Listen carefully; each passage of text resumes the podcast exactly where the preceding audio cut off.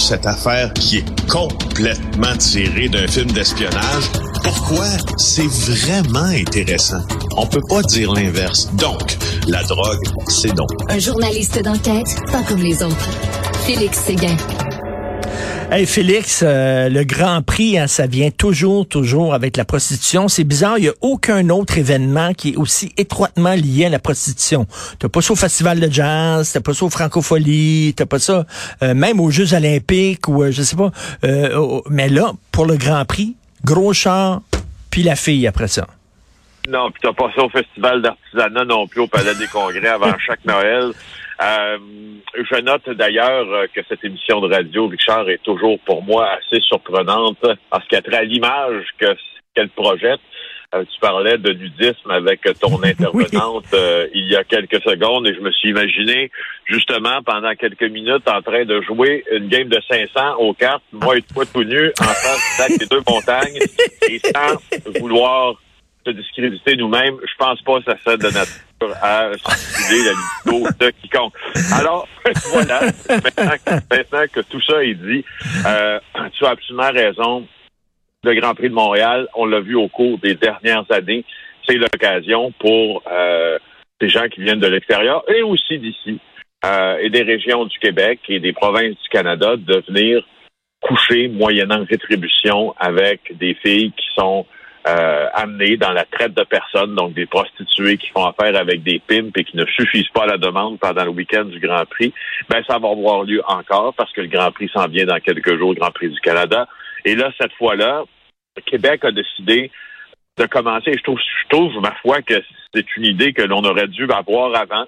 Mais là, euh, il y a une campagne de, de, de publicité, de message d'intérêt public qui va viser les clients de la prostitution pour leur rappeler que payer pour avoir du sexe, c'est illégal au Canada. Et euh, ce que Génie Sully, qui est euh, de la concertation des luttes contre l'exploitation sexuelle, dit s'il n'y a pas de demande, il n'y a pas de proxénète, puis s'il n'y a pas de proxénète, il n'y a pas de victime. C'est absolument euh, la vérité, puis les clients doivent comprendre ça. Alors la publicité, c'est un homme qui a liasse d'argent sorti de sa braguette et c'était une publicité en trois temps. Et dans la case finale de la publicité, ben il il, rentre l'argent dans sa braguette. Donc il dit non à ça. Euh, alors la loi est assez méconnue. Euh, la loi est méconnue parce qu'on pense que c'est ça se fait avec un consentement. Hein? Quand on hmm. paie pour avoir, avoir des services sexuels, c'est pas vrai. Euh, la loi est très claire au Canada. Mais, mais Félix, Félix, il y a des, il y a des tu, tu, connais le groupe Stella, bien sûr, qui représente les travailleurs et les travailleuses du sexe. Les gens de Stella disent, OK, mais il y a, il y a un très mauvais côté à ça, euh, de s'en prendre aux clients, c'est-à-dire que, parce que la prostitution, tu le sais, tout le monde le sait, il va toujours en avoir, tout le temps. C'est comme euh, la consommation de drogue. Euh, alors, là, le client a, de la, a peur de se faire pincer par la police, a peur de se faire arrêter, alors il va aller dans un endroit hyper isolé avec euh, la fille, euh, plutôt que faire ça dans une chambre de motel ou dans une chambre d'hôtel, il va avoir peur de se faire dénoncer. Il va aller dans un endroit hyper isolé et là, ça fait que la fille, elle va être en danger. Et c'est ce que les, les, les, les travailleuses du sexe disent. Ben oui, et puis elles ont aussi, elles ont aussi raison pour euh, leur, leur, part de ce débat-là. Ben, by the way, c'est elles qui sont les premières concernées. Alors, euh, c'est pas d'hier qu'on a le débat sur le retour de maisons closes, puis de lieux hmm. où on peut contrôler minimalement, euh, puis d'ailleurs pas juste contrôler la santé puis la sécurité des femmes qui s'adonnent à la prostitution. Puis quand je dis s'adonnent à la prostitution, c'est pas ben, ben, le bon mot parce que majoritairement, euh, on est forcé de le faire. Puis on entre dans une roue où on est forcé de le faire pour un proxénète, mais en fait, puis contrôler la santé aussi. Euh, contrôler la transmission des maladies transmises sexuellement, contrôler euh, la face du client aussi, puis les violences qu'il peut euh, qu'il peut engendrer s'il va dans un endroit isolé. Alors c'est là l'essentiel du débat. C'est pas moi je crois pas que ce soit deux visions qui s'opposent dans, dans, dans ce débat-là. Puis c'est la publicité qui marginalise le client. Ben ce serait on pourrait avoir la même publicité en décourageant les hommes d'y hmm. aller mais quand même permettre aux filles qui y sont dans, dans, dans le milieu de la prostitution conditions de pouvoir exercer leur métier avec plus de sécurité. C'est quoi une pub qui aurait été bonne en tabarnouche, c'est de prendre des pilotes de Formule 1, tu sais, de prendre, je sais pas, peut-être, euh, tiens, Jacques Villeneuve, peut-être Bertrand Godin, des gens comme ça, puis qui disent, écoutez, là, euh, moi, je fais de la Formule 1, je trouve que c'est un beau sport, et ça, ben, ça, ça, ça entache la réputation de mon sport. Je ne veux rien savoir de ça. Je veux pas que ça soit associé au sport que je pratique. Ça aurait été bon ben, aussi comme pub. C'est une bonne idée. Bravo. J'applaudis. C'est une très bonne idée. Puis c'est au moins que, parce que ça va pour le, va pour la publicité. Elle est, elle est brillante et puis iconographiquement, tu sais, elle parle parce que on a la braguette, on a la liasse d'argent, donc on est dans des thèmes qui sont euh, connus, mais d'avoir une autorité dans le sport, pour hmm. c'est une fameuse idée. Et toi, qu'est-ce que tu en penses de la F1? Est-ce que c'est un, c'est un week-end que t'aimes à Montréal? Moi, je trouve ça tellement bling-bling des fois. Là. Ah, On se la joue, là. J'adore la Formule 1. j'adore les chars, j'adore les prouesses, j'adore la vitesse. Euh, et euh, non, non, moi je, je, je puis tu sais, bon, on parle des retombées touristiques là, bien sûr, mais mais euh, puis des retombées économiques euh, par le fait même, mais moi je suis totalement à l'opposé. Je suis heureux qu'on ait un Grand Prix et que Montréal fasse partie des villes qui l'accueillent mondialement, puis surtout que la surtout que la, la, depuis que Bernie Ecclestone est sorti du portrait, je trouve que le spectacle a grandement évolué. Euh, tu sais, moi, je me, des fois, je me, me réveille très tôt le matin pour regarder de la course. Là. Ça me donne une idée. Alors, euh, c'est un peu ça. OK. Et euh, écoute, euh, qu'est-ce qui amène des jeunes femmes, c'est surtout des jeunes femmes, faut le dire, des femmes, à, à, aller se faire faire des chirurgies esthétiques à l'étranger parce que moi j'en reviens pas là c'est une femme aujourd'hui qu'on voit c'est la première page du journal de Montréal euh, qui est allée euh, en Tunisie se faire faire une chirurgie et ça a mal viré. Euh, il me semble que tu sais c'est parce que tu le sais que si tu vas faire faire ça dans un pays étranger probablement des fois ils ont pas les mêmes conditions hygiéniques qu'ici. Et deuxièmement ben si ça se déroule mal tu aucun recours aucun. Ben non aucun. Puis je, t'en parle parce que Hugo Duchesne publie l'histoire de Jasmine Saint-Onge 27 ans dans le journal aujourd'hui, euh, qui se rend en Tunisie pour euh, aller se faire faire une abdominoplastie. Donc, elle voulait un ventre plus plat. Elle n'est pas revenue avec un ventre plat, mais bien une euh, cicatrice, plutôt une plaie infectée qui va laisser une énorme cicatrice. Je t'en parle parce qu'on a traité le sujet. Mm. Cette fois, c'était pas en Colombie, à JE cette année, mais c'était c'était pas en Tunisie, mais bien en Colombie.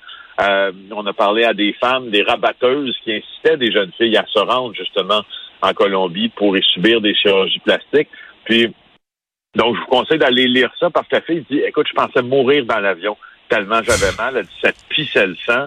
Mais mon Dieu, on se demande pourquoi ces femmes-là vont jusqu'à ben si loin. En tout cas, puis si loin, je te parle ça à deux, c'est une, affirmation à deux niveaux là.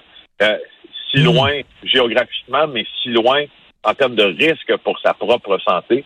Euh, et puis, je te raconte une anecdote qui, est liée à ça. C'est c'est pas sur le texte d'Hugo euh, Duchesne, mais c'est sur euh, c'est sur euh, une expérience vécue parce que au fond, moi, cette année, je suis allé en tournage en Colombie et quand je suis revenu de Colombie, il y a une jeune fille qui nous attendait au carrousel, qui attendait son bagage au carrousel à l'aéroport de Montréal. Et quand nous sommes revenus, et puis, euh, elle nous a dit, elle, nous, elle, a reconnu, euh, ben, en fait, elle m'a reconnu, tu sais, elle dit, c'est toi qui anime JE. J'ai dit, oui, bien sûr. Elle dit, écoute, j'ai vu votre reportage, puis je reviens de la Colombie pour me faire faire du chirurgie esthétique. Pour vous oh. prendre mes bagages, s'il vous plaît. Je suis plus capable de marcher. Oh non, pour vrai? c'est ça. Pour vrai. Donc, même en ayant ah, vu un reportage qui dit clairement, écoutez, faites pas ça. C'est très dangereux pour votre santé. Vous pouvez laisser votre peau. Ben, la jeune fille est allée pareil. Pourquoi ils vont euh, dans des endroits comme ça, comme la Colombie, parce que ça coûte moins cher, parce qu'on a des bons chirurgiens esthétiques. Si moi je juge pas, hein, les hommes et les femmes qui décident, euh, euh, je vais me faire faire une chirurgie esthétique, je ne les juge pas. Chacun a ses raisons, il n'y a aucun problème, tu peux le faire, mais tu sais, assure-toi que ce soit des professionnels. Puis ici, il y en a des bons au Québec. Pourquoi ils vont à l'étranger? Parce que ça coûte moins cher. Ben oui, ça coûte beaucoup moins cher.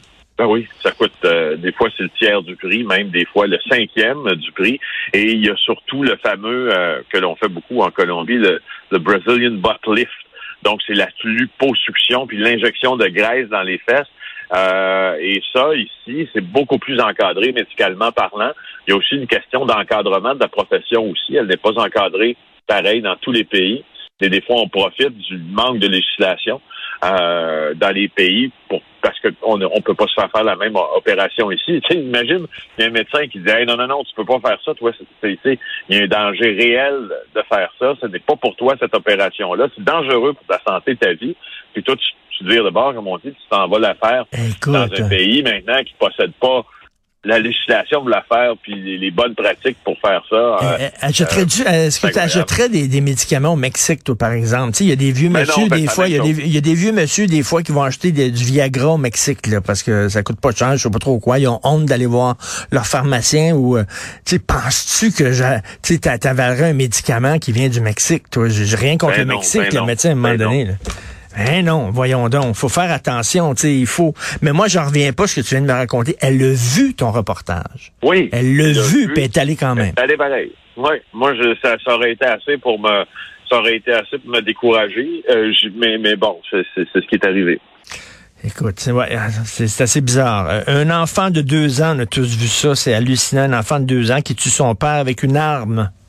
Oui, je t'en parle euh, parce que euh, en marge de la tragédie d'Uvalde, euh, on a parlé de cette étude qui datait de 1993 aux États-Unis du Center for Controlled Disease qui nous disait que la présence d'armes à feu dans une maison est liée directement avec la mort de ceux qui y sont. Il y, il, y a une, prévalence beaucoup plus forte là, de la possibilité de mourir tué par une arme à feu, que ce soit euh, volontairement ou accidentellement lorsqu'une arme à feu se trouve dans une maison. Bon, pour la petite histoire, euh, c'est à partir de cette étude-là que la NRA a lobbyé euh, le Congrès américain qui, dans une loi omnibus, mmh. là, a fait en sorte d'enlever, de, de, retirer du financement au CDC pour ne plus qu'il fasse, en tout cas conditionnellement, du financement. Il ne fallait plus qu'il fasse d'études sur justement la violence par arme à feu par la lorgnette de la sécurité publique. Ben, encore une fois, c'est la preuve objective. Garde un garçon de deux ans en Floride. Il a tiré avec une arme qui a été laissée sans surveillance. Et puis, euh, ben écoute, il a tué son père. Ça s'est passé près d'Orlando. Euh, la mère euh, a tenté de réanimer le, le, père par un massage cardiaque, mais il a été touché par un type, il est mort. Euh, alors, c'est ce que je voulais te dire. Puis je voulais pas passer sous silence aussi que le bilan, tu parlons d'armes à feu, le, bilan du SPVM pour 2021 est maintenant disponible.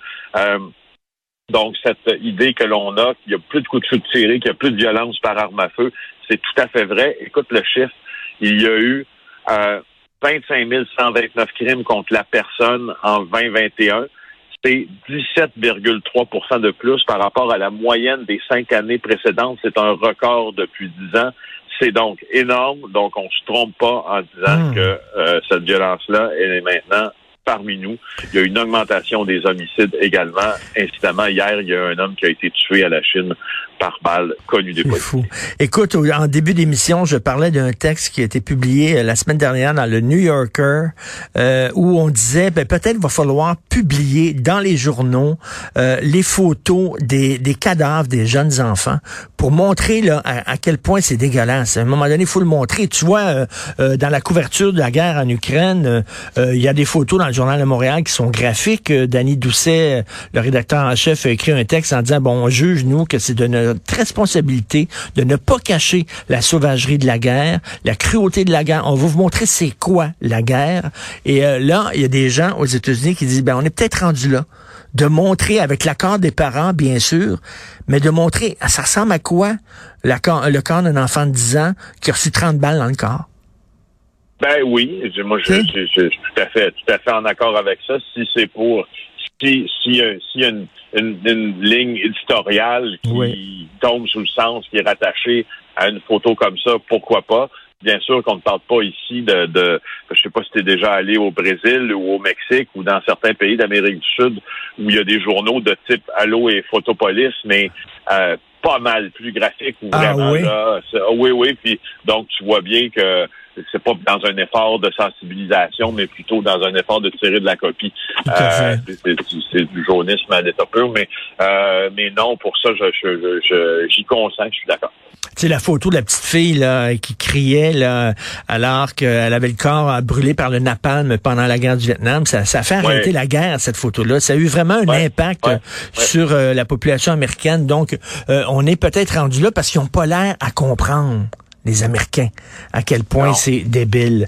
Merci beaucoup, Félix. On se reparle demain. Bonne journée. Bye.